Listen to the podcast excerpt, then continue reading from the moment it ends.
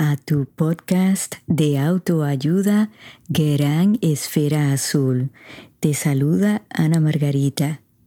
Si te gusta mi contenido, suscríbete a este podcast y baja tu aplicación favorita como Apple Podcast o Spotify. Dale like a mis episodios y por favor compártelos. Sígueme en todas mis redes sociales bajo podcast Gran Esfera Azul y escríbeme a mi correo electrónico anamargarita.granesferaazul.com. Hola amigos, espero que hayan pasado una semana bien linda y muchas gracias por pasar este ratito conmigo.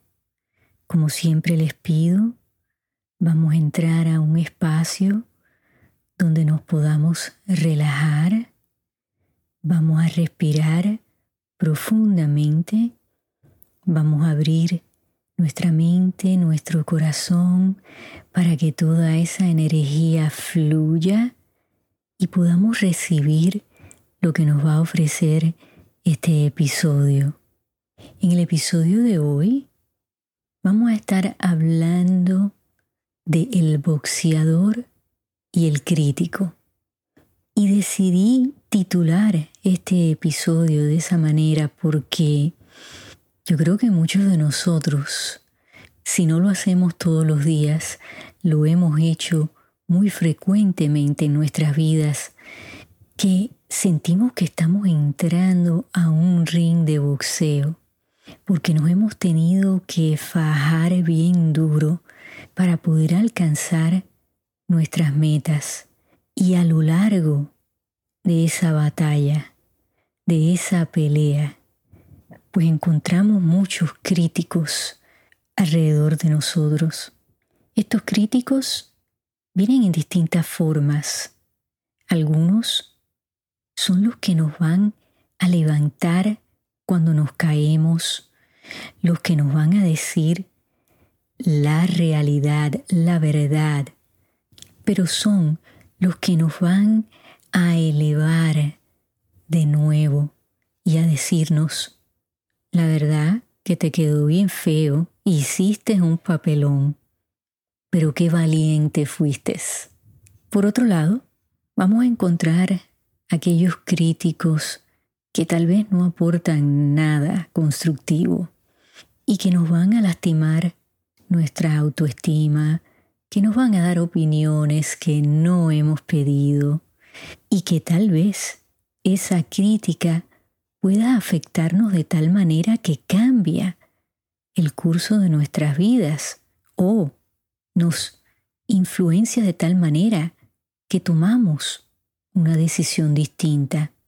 Desde niña, ciertamente, yo he sido boxeadora porque he tenido que pelear por todo lo que he logrado. Habiendo crecido con una discapacidad, tuve que constantemente demostrar que sí podía, que sí debía pertenecer a y que merecía las mismas oportunidades que otros niños que no tenían discapacidades. Y de hecho ahora que soy ya una adulta, hace rato que soy una adulta, pues siento que muchas veces lo tengo que seguir demostrando. Cuando tuve la idea de este podcast, hubieron ciertas personas que cuando se enteraron que yo iba a compartir anécdotas, experiencias de vivir con una discapacidad, pues me dijeron que no debía hacerlo porque me iba a poner en una posición vulnerable, donde otras personas podrían mirarme y no ver que soy una profesional, no ver más allá de mi discapacidad.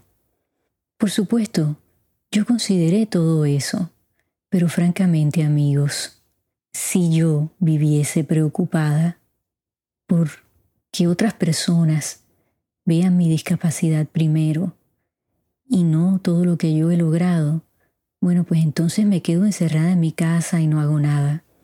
Ciertamente, yo no tengo control de lo que van a pensar otras personas. Lo que yo puedo controlar son mis acciones, mi actitud, de la forma que yo reacciono eh, tal vez a esas críticas, esas interrogantes, las opiniones que se forman algunas personas sin tan siquiera preguntarme nada ni conocerme. Yo he escogido ser vulnerable para poder compartir con ustedes las cosas que he aprendido. He escogido ser valiente para no ser una eterna soñadora que no se atrevió a hacer nada. Yo he escogido tener una buena actitud ante una situación que no ha sido fácil. Pero saben qué? Todos ustedes que me han acompañado tal vez desde el episodio cero o que se han unido a este podcast porque han escuchado algún episodio que les gustó, ustedes siguen regresando porque creo que yo les ofrezco esperanza, compasión, empatía. Creo que con muchas de mis experiencias ustedes se pueden relacionar. Si yo me presentara ante ustedes como un boxeador con una mala actitud que se queja todas las semanas de que no veo bien, que no puedo hacer esto, que no, que no, que no, ustedes me dejarían de escuchar. Yo creo que yo misma me dejaría de escuchar. Por eso es tan importante cómo contamos nuestra historia. De eso hemos hablado antes. Yo soy de las que creo que el ser vulnerable no es demostrar debilidad. Al contrario, creo que para ser creativos, innovadores, tenemos que ser vulnerables, porque ciertamente la posibilidad de que vamos a fallar está ahí. Si no estamos fallando, no estamos tratando. Vamos a considerar estos tres elementos.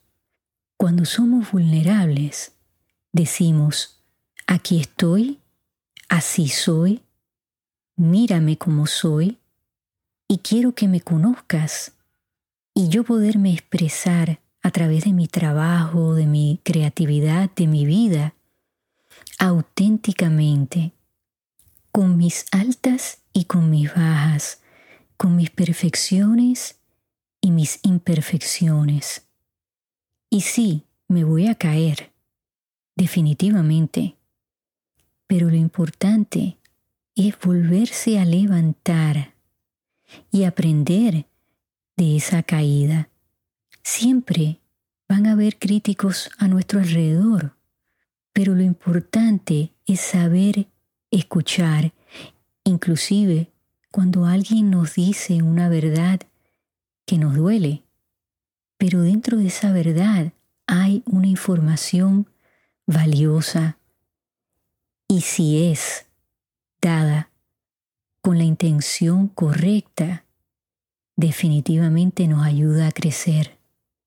Yo a través de mi vida, amigos, he tenido que decirle a muchas personas, te escucho, te veo, pero lo voy a hacer de todas formas. Y me gustaría que tomes un asiento para que puedas presenciar cuando yo alcance esa meta. Y extiendo esa invitación. No puedo controlar si esa persona quiere ser parte de ese evento. Muchas veces las personas quieren tener la razón y no hacer lo correcto. Y bueno, no podemos hacer nada porque piensan de una forma que nosotros no la podemos cambiar, ni siquiera enseñándoles que estaban en lo incorrecto, que sí alcanzamos esa meta.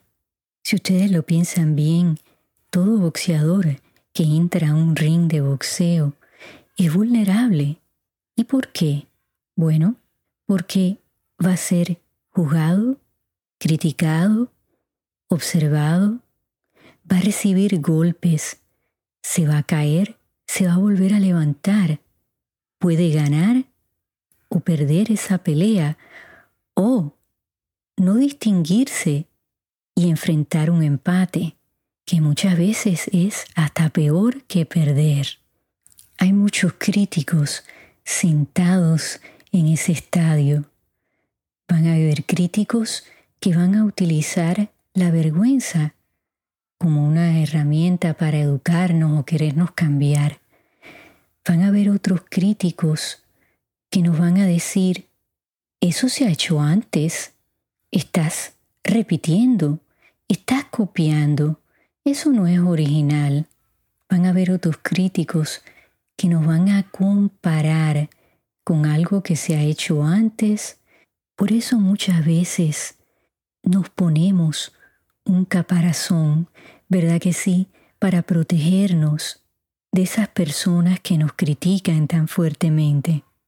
Otras veces nos ponemos ese caparazón porque queremos cubrir quiénes somos realmente. Y eso a veces pasa cuando tenemos la estima baja, cuando tal vez no nos sentimos felices y satisfechos con lo que estamos realizando en nuestras vidas, tal vez con quienes estamos, tal vez en nuestro trabajo. Y tenemos que tener cuidado con ese caparazón, porque nos impide ser vistos por quienes realmente nosotros somos. ¿Saben qué amigos?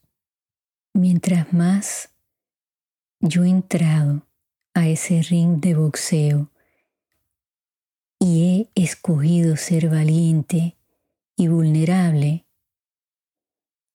más se me han unido esos críticos que en un principio no creyeron en mí, porque me he presentado para que vean quién soy yo de verdad. Y les he demostrado con determinación, con esfuerzo, que sí tengo talento, que sí pertenezco, que me he caído, sí, muchas veces, que he cometido errores, sí los he cometido y los seguiré cometiendo, pero prefiero pasar por todo eso que quedarme sentada en ese estadio soñando y no alcanzando nada. Hay que entrar a ese ring de boxeo. Gústele a quien le guste, porque en mi opinión y en mi humilde reflexión que siempre se las ofrezco, el mérito está en el boxeador. Cualquiera puede ser un crítico los vemos diariamente en las redes sociales. Todo el mundo tiene opiniones, juicios de lo que hacen los demás. Pero ellos se han puesto en los zapatos de esa persona a quien están criticando y juzgando. No me malinterpreten. Si necesitamos en nuestras vidas críticos constructivos la palabra lo dice, que nos ayuden a construir, que nos eleven, que nos apoyen. Pero pienso que el crítico principal es ese que llevamos dentro, el que nos dice, vuelve a entrar a ese ring, sigue peleando, sigue luchando, trata de ganar, pero si no lo haces, Síguelo intentando. Sé vulnerable, ten coraje y sé valiente. Bueno amigos, muchísimas gracias por acompañarme y donde quiera que ustedes se encuentren en esta gran esfera azul, enciendan esas esferas, regalen y reciban luz hasta que nos volvamos a escuchar.